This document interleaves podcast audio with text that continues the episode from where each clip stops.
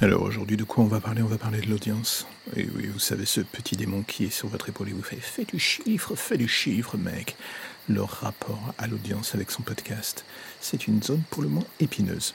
J'entends par là que dans un premier temps, le sujet est absolument opaque, difficilement comptable, et tout ce qu'on va lire est interprétable de mille façons, dans un camp comme dans l'autre, chacun prenant parfois en compte des audiences mélangeant les déclinaisons YouTube ou même les vues Facebook en plus de celles des écoutes normales du podcast.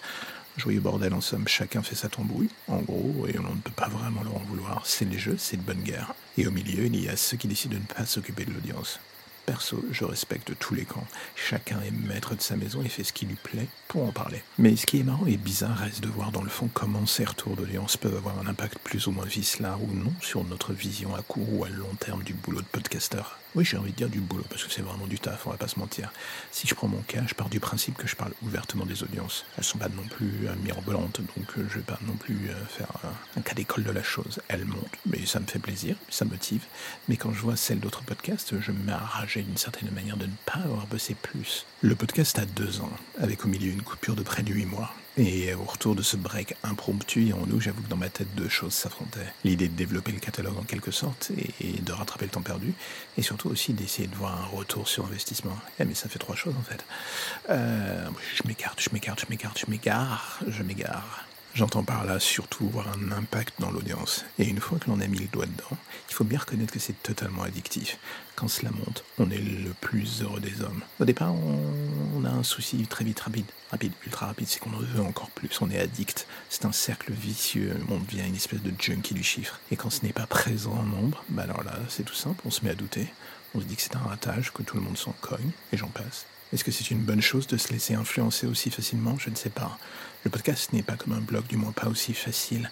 On peut faire du putaclic audio avec du sujet plutôt sexy, mais si on n'est pas bon derrière le micro, ça va être compliqué de monter la chose sur le long terme.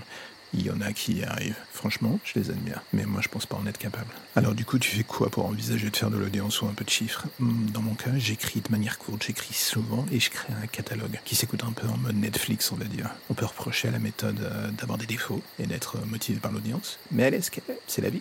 Beaucoup de podcasts se font à plusieurs et peuvent se permettre d'être plus longs, de prendre plus de temps, d'avoir des approches totalement différentes. Moi, vu que je suis en solo, ça va être un tout petit peu compliqué, faut pas se mentir. Et pire que tout, j'avoue que le côté challenge du chiffre, ça me plaît bien. Et c'est bien là le souci. On prend sans le moindre mal ceux que ça laisse de marbre.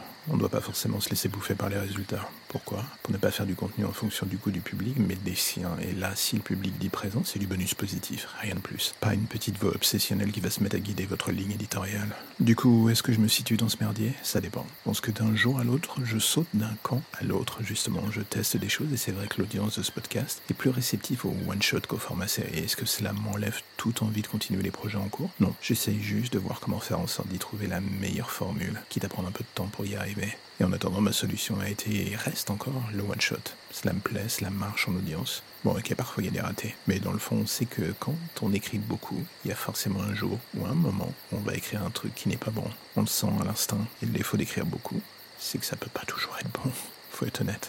Du coup, alors pourquoi ce long pensum audio sur le rapport du podcasteur avec son audience? J'ai envie de dire bonne question. Dans le fond, je ne connais pas la source exacte de cette addiction, pourquoi on l'embrasse ou on la fuit? La seule chose qui revient en tête, c'est le plaisir quand elle est là, la frustration quand elle fout le camp. Et au milieu, on est là comme des cons à essayer de trouver des moyens de la séduire à nouveau chaque jour encore et encore. C'est un peu une comédie romantique éclatée au sol, mais bon, c'est la vie.